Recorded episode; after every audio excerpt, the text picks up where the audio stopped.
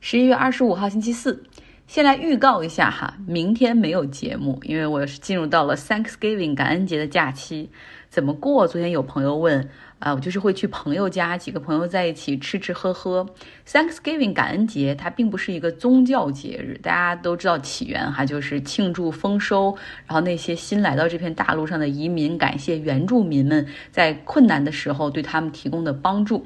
呃，然后是美国的传统的家庭团聚的日子，但是很多人其实是懒得为一个长周末飞那么远，回到老家，所以很多呃在本地的人就朋友们一起度过。对于大部分人来说，其实节日的意义就是有陪伴、有好酒、有好菜。传统的 Thanksgiving dishes 就是那些吃的烤火鸡。里面塞满了蔬菜哈，比如说洋葱、萝卜，还会塞苹果，因为去去那个腻。Side dish 配菜会有土豆泥、烤蔬菜、长豆角、mac and cheese 这些东西。甜点通常会是派，有 apple pie，还有南瓜派 pumpkin pie。我们都不是特别喜欢吃火鸡肉，首先它太大了，然后烤的时间特别长，那个肉通常也很老，要看那个 sauce 怎么样才行。所以明天我们会用其他肉来替代哈，比如牛肉啊，还有烤的这个猪肩膀肉等等。我的朋友家他有桌游，还有 switch，所以明天我们大概一点左右开饭，之后就开始吃喝玩哈，可能晚饭要再吃一顿。呃，另外之前也给大家讲过，我要尝试开始租衣服了哈，终于赶在节日聚会之前，这包衣服终于到了，六件装在了一个袋子里面，像一个小的行李箱，然后快递送上门，每一件都是很干净的，干洗过的，其中还有一些是新的衣服哈，还带着价签儿。我租了灰色带红花的毛衣，就很丑，但适合节日的时候穿。一个不灵不灵的半身的一个裙子，还有一个上衣。这个我当时是想着公司的会有在十二月份有一个圣诞聚餐，那个时候可以穿。然后还有一个非常复古、非常长的一个大花的连衣裙，那个我觉得如果是去酒庄啊或者那些地方可以穿。美国人他们去酒庄都穿得很漂亮哈。然后还有一件西装外套，一个迷彩风衣。说实话，这些衣服平时我是不会买的。女生们都知道，如果你想拥有一件衣服，除了那种一时冲动、今天心情不好就想消费之外，更多的时候会考虑说这个衣服我会什么时候穿，怎么和我衣柜里的其他衣服搭配，所以。我的衣柜里最后就非常的 boring 哈，就是就那么几种颜色，黑色、灰色、白色、蓝色，所以租衣服让我可以去尝试改变风格。上述的衣服其实我还都挺满意的，除了那件迷彩风衣外套，因为真的很像建筑工地的那个工服。花色质地一模一样，然后你再搭配上我这种朴实的外貌，完全没有任何的时尚感，倒是看出了几分说我的团长我的团的感觉。不过除此之外是很满意的哈，我想我下个月还会再试一次。这个 Newly 这个平台上，它有一个缺点，其实也是优点，就是它上面的衣服实在太多太多了。我当时可能大概挑了。两个小时左右吧，然后挑了六件哈，然后你感觉，但是它很很多我都很想选进来，但是一个月只有六件，所以如果你很喜欢搭配的话，我觉得租衣服也未尝不可哈。呃，我传了一些这个衣服的照片，女生们如果感兴趣的话可以来看一下，但不是我穿的买家秀哈，我的我的买家秀会砸了这个品牌。微信公号张奥同学，说到新闻。剩下来的内容就一点都不轻松了。今天主要讲一下埃塞俄比亚目前的情况。那在此之前有一个稍微好的消息，有三个白人男子，因为他们枪杀了跑步的黑人男青年阿伯里，然后这个庭审的结果，最后十二个人的陪审团裁定他们谋杀罪名成立。哎呀，很欣慰。之前呢，我们那一期合法谋杀的那期节目里面讲了那个十七岁的白人男子。拿着半自动步枪到另外一个州去，带引号的要维持秩序。他开枪打中三人，两人死亡，最终他是被无罪释放，哈，就没有一个罪名成立。辩方用的就是正当防卫，也就是说他感觉到害怕，他觉得自己的生命受到威胁，那他就可以开枪。那谢天谢地，在阿伯里的案件中，辩方律师虽然也用了正当防卫以及乔治亚州所有的公民逮捕权进行辩护，但是呢，这十二个人的陪审团，他们经过十个小时的讨论，最终还是决定罪名成立，因为阿伯里。他当时手无寸铁，而另外三个人他们不仅有枪，而且有车，所以说阿波里对他们完全不造成任何的人身威胁。在考虑到他们当时在枪杀的过程之中，嘴里喊的还是那种种族歧视的语言，所以这些都让陪审团一致同意，就是他们更多的是出于种族仇恨而进行杀人。好，我们来说说埃塞俄比亚。埃塞俄比亚哈在。未来的几周或者几个月的时间里，我们可能会经常提到这个国家。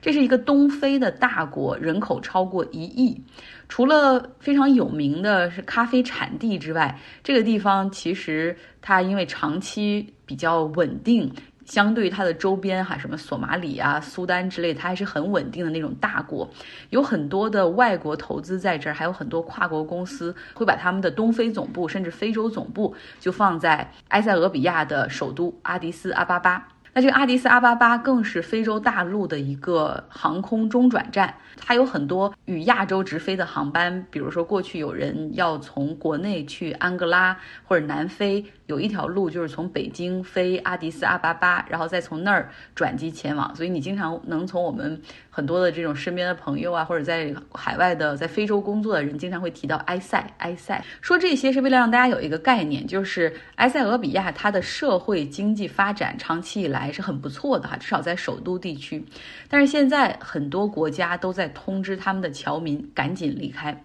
美国、法国、英国、以色列、德国等等，哈，很多国家都通知侨民赶紧撤离，而且他们已经开始在撤离使馆的工作人员和家属。像联合国也是下令紧急撤离当地的外籍员工和家属。今天我还打电话问了一下一个在埃塞工作的一个中国朋友，哈，他是在一个中资公司里面工作，他就是说他们在去年十一月份的时候，就先是被从埃塞撤走了，撤到肯尼亚办公，但是后来发现情况。没有想象的那么严重，然后又回来了，呃，但是现在一看这个情况不行了，可能就这一两天吧，就会被再次撤离到肯尼亚来远程办公。而这次一走的话，不知道还能不能回来，什么时候能够回来？我们大概在一年前的时候讲过一次埃塞俄比亚，当时就是说它北部的提格雷地区主要居住的是提格雷族人哈，他们的政党呢是提格雷人民阵线，这个党派。在过去三十年里，一直是埃塞的统治者、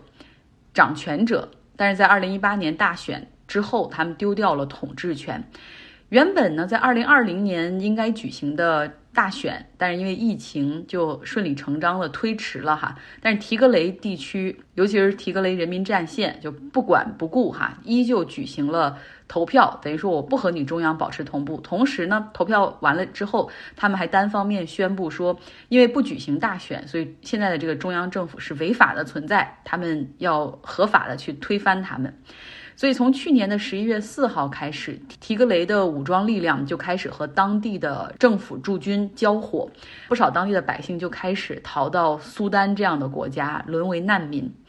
一年多过去了。战事不仅没有得到控制，反倒扩大了。我这个在埃塞的朋友就是说，如果大家可能讲埃塞的地图没有什么概念哈，如果我们把它当成中国的这个地图来类比的话，就比如说过去双方的交火可能仅限于啊黑龙江，就是东北地区，结果现在逐步扩散，快就会打到北京了，那会到快到首都地区了哈。所以这就是为什么很多国家和很多公司都要求赶紧撤离。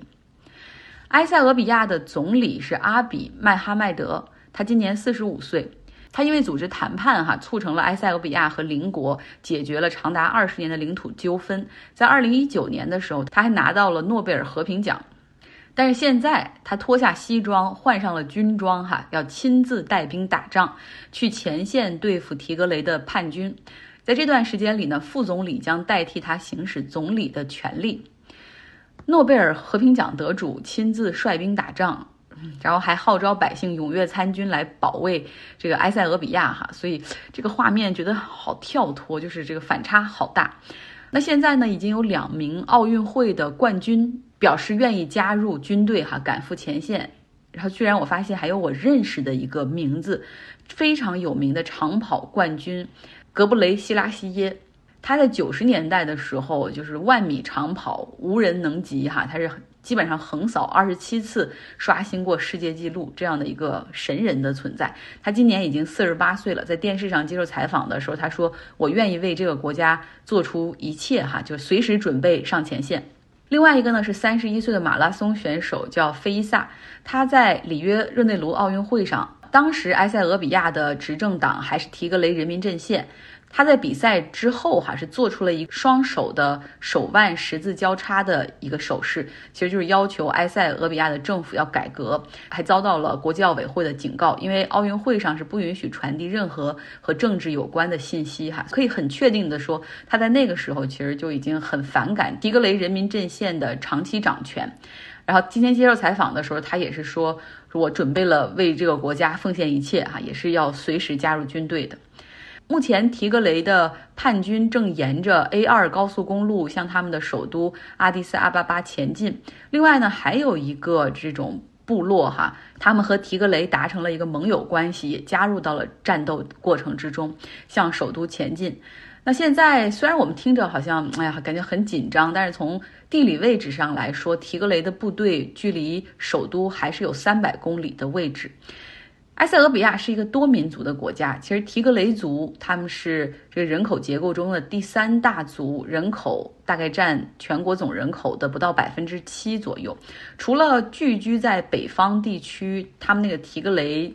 省之外，还有一些提格雷族的人，其实就生活在首都阿迪斯阿巴巴。那现在就是这种煽动的。这种部落之间、种族之间的这种仇恨是很大的哈，甚至有一种呼声，就是说要求政府逮捕在首都居住的所有的提格雷族人，把他们关起来哈，就像在二战的时候，美国把本土的那些日裔美国人都抓起来，然后关起来一样哈，以防他们在背后突施冷箭。但是美国所干的不是什么好事儿，不仅是饱受批评，而且后来他们也是道歉哈。但是现在在埃塞就要又往这个方向去发展。埃塞俄比亚的局势和问题，在下周我们还会继续来讲。比如说，为什么人数和在军事实力上都更占优势的政府军会节节败退？另外，提格雷族以及他们这个人民阵线党到底有什么样的历史？哈，为什么他们可以在过去长期掌权？啊，他们背后有没有其他的外国势力啊？现在埃塞俄比亚陷入全面内战的可能性究竟是多少？那对于这个国家的？人民来说又意味着什么？还有就是为什么现在埃塞俄比亚所发生的这个事情，其实让世界感到担忧哈？我们在下一周会来讲一讲。好了，今天的节目就是这样，希望你有一个愉快的周四，以及明天有一个愉快的周五，还有后面有一个愉快的周末。我们下周一见。